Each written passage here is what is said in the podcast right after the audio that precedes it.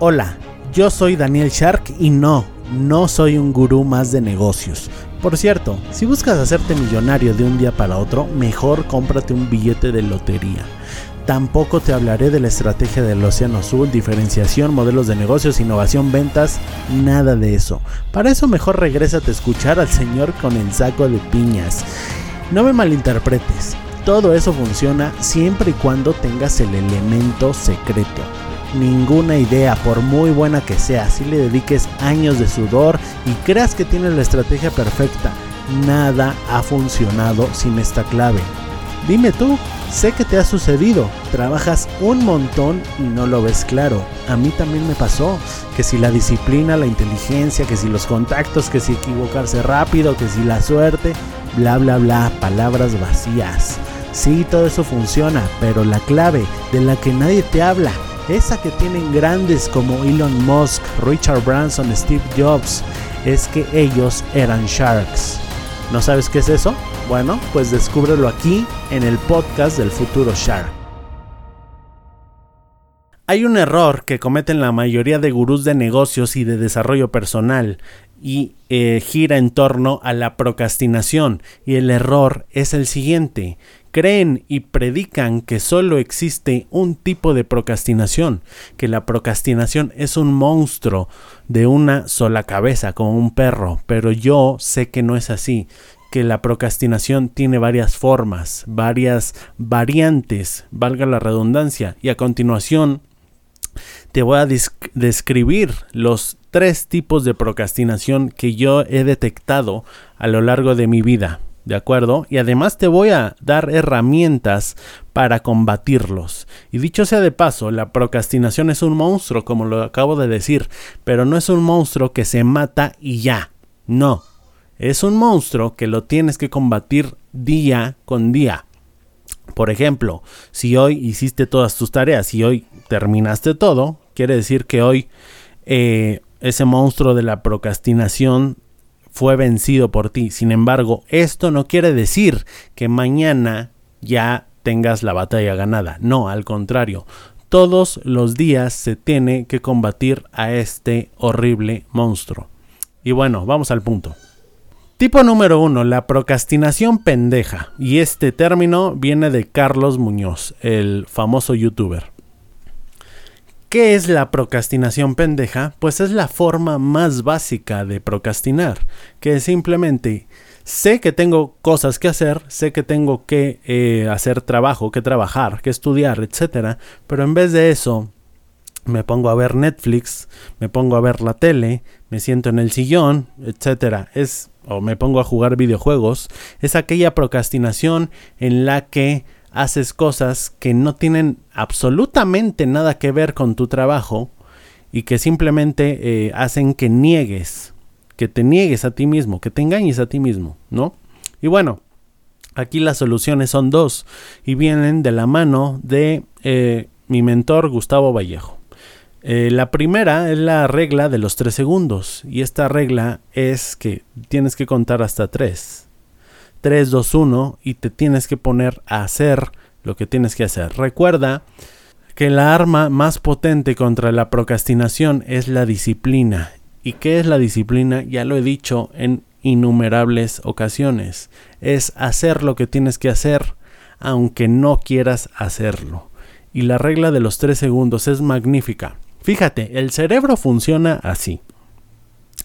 Si al cerebro le das más de 3 o 5 segundos para pensar, entonces tu cerebro va a empezar a inventar excusas para no hacer las cosas. Es por eso, por ejemplo, que cuando te tienes o cuando quieres levantarte temprano, pero simplemente no puedes, no, no, no puedes, lo que tienes que hacer es poner tu despertador lejos de ti de manera que te tengas que levantar, pegar un salto y levantarte para apagarlo. Porque si no lo apagas, pues va a estar sonando y de todos modos no, vas a, a poder dormir. Sin embargo, si lo dejas lejos, pues tienes que saltar y no le das tiempo a tu cerebro de que invente excusas para no, eh, para no despertarte, ¿no?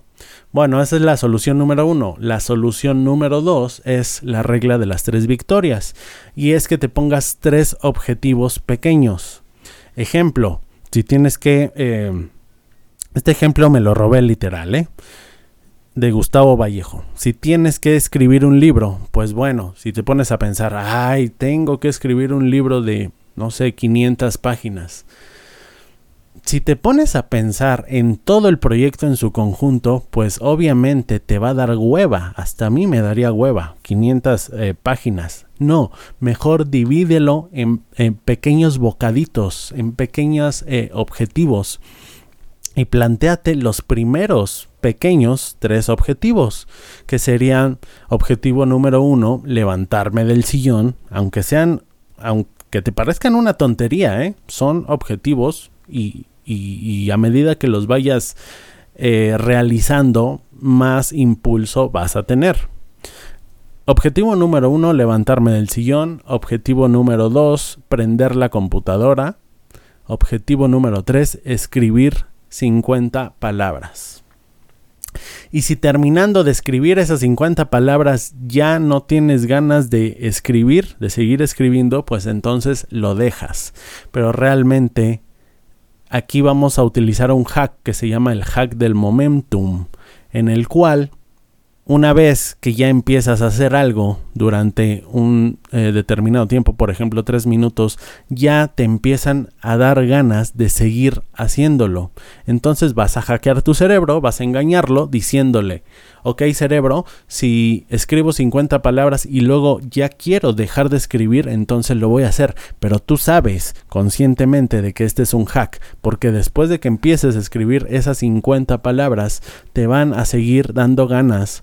O más bien vas a ya tener ganas de seguir y seguir escribiendo. Ese es un hack increíble y yo lo he utilizado. Muy, muy bueno. Bueno, vamos al punto número 2.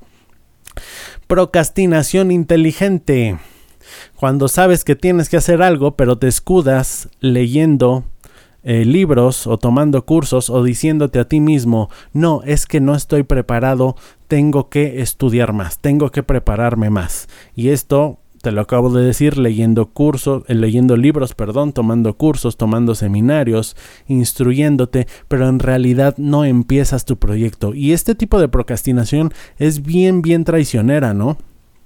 Porque si realmente no estás perdiendo tu tiempo, pero tampoco estás construyendo el futuro que tú eh, quieres construir, que tú deseas diseñar. Entonces, aguas con esta procrastinación. Para vencerla simplemente tienes que ser consciente. Sé consciente contigo mismo. E, evita eh, querer ser perfeccionista. La perfección, la perfección es el mayor enemigo de la acción. Simplemente sé consciente de esto. La perfección es el mayor enemigo de la acción. Prefiero que hagas las cosas mal a que nunca las hagas. Prefiero que hagas las cosas mal a que nunca las hagas. Y bueno, tercer tipo de procrastinación es la procrastinación operativa y esta yo la descubrí. ¿Y a qué me refiero con esto? Pues llenarte de tareas de trabajo que no hacen crecer tu negocio o que no hacen crecer ese proyecto. Eh, ¿A qué tipo de tareas me refiero? Por ejemplo, revisar pagos, atender emails, ir al banco, hacer trámites, incluso limpiar.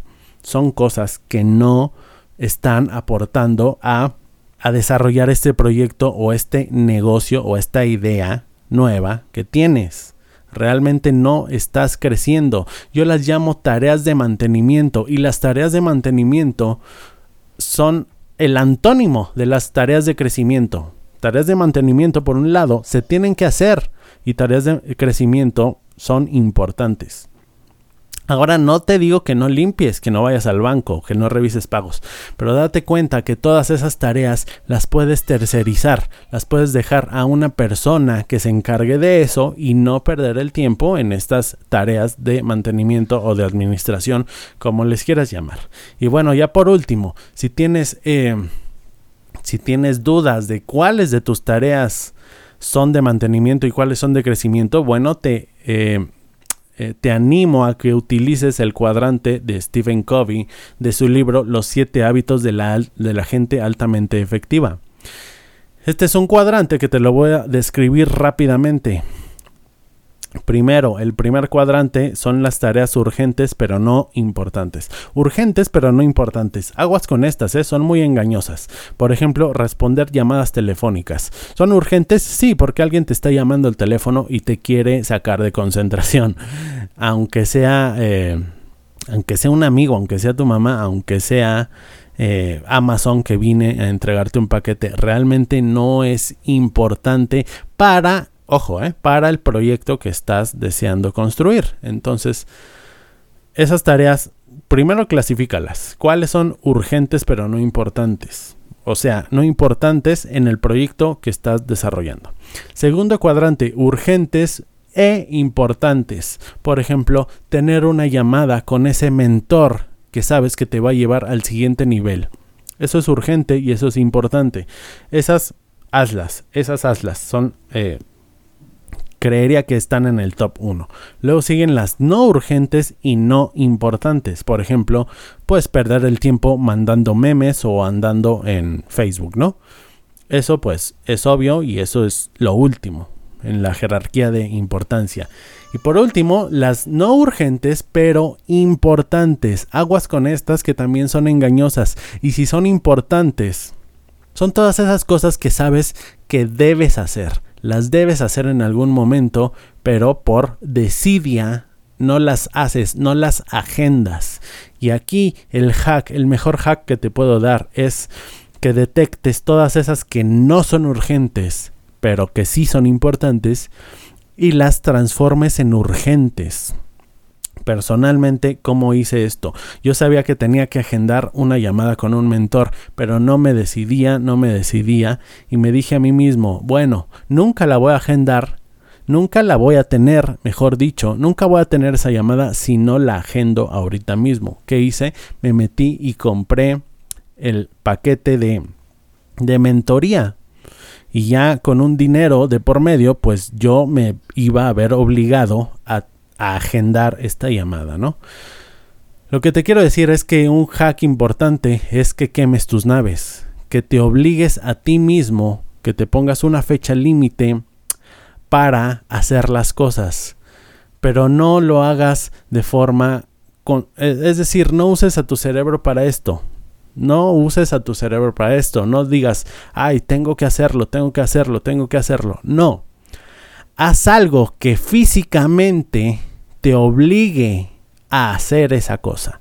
En este caso yo físicamente fui a la página de mi mentor y le di clic en comprar y gasté eh, cerca de 150 dólares. Entonces eso físicamente me obliga a comprometerme con tener esta llamada. ¿Me explico? Es como Hernán Cortés cuando llegó aquí a, a América y, le dijo a su gente, bueno, vamos a quemar nuestras naves, vamos a quemar nuestros barcos, porque si no los quemamos, seguramente algo nos va a dar tanto miedo que nos vamos a contar historias de por qué es mejor que nos regresemos. Y si tenemos las naves quemadas, pues no vamos a poder regresar. Y eso nos va a obligar a conquistar el territorio sí o sí, porque no tenemos otra opción. En fin, ya me alargué, creo que te di bastante valor en este episodio. Espero no haberte aburrido, espero que lo hagas, que lo ejecutes y bueno, déjame tus comentarios en Instagram y en Facebook. En Instagram como Daniel Shark F Millonario y en Facebook igual. Nos vemos, que tengas un excelente día, tarde o noche.